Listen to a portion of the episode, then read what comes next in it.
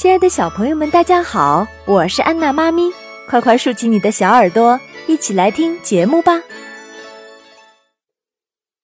海滩趣事。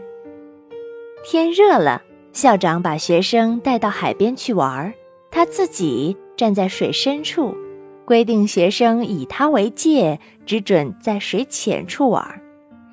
孩子们都乐疯了，连极胆小的也下了水。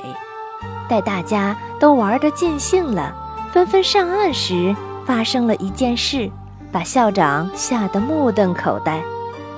原来，那些一二年级的小女孩们上岸后，觉得衣服湿了不舒服，便当众把衣服脱了，在那里拧起水来。光天化日之下，她们竟然围成了一小圈天体营。校长的第一想法便是冲上前去喝止，但凭着一个教育家的经验，他等了几秒钟。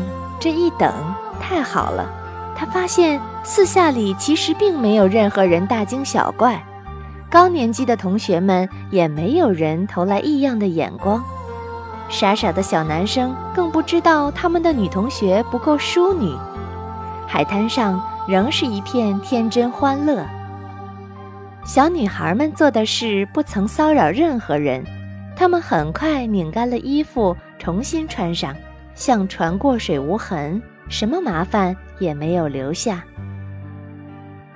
不难想象，如果校长一声吼骂，会给那个快乐的海滩之旅带来多么尴尬的阴影。那些小女孩们会永远记得自己当众丢了丑。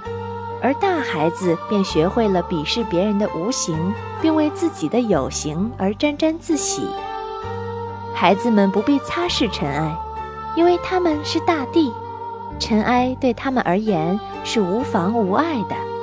他们不必急着学会为礼俗而羞惭，他们何必那么快学会成人社会的琐碎小节呢？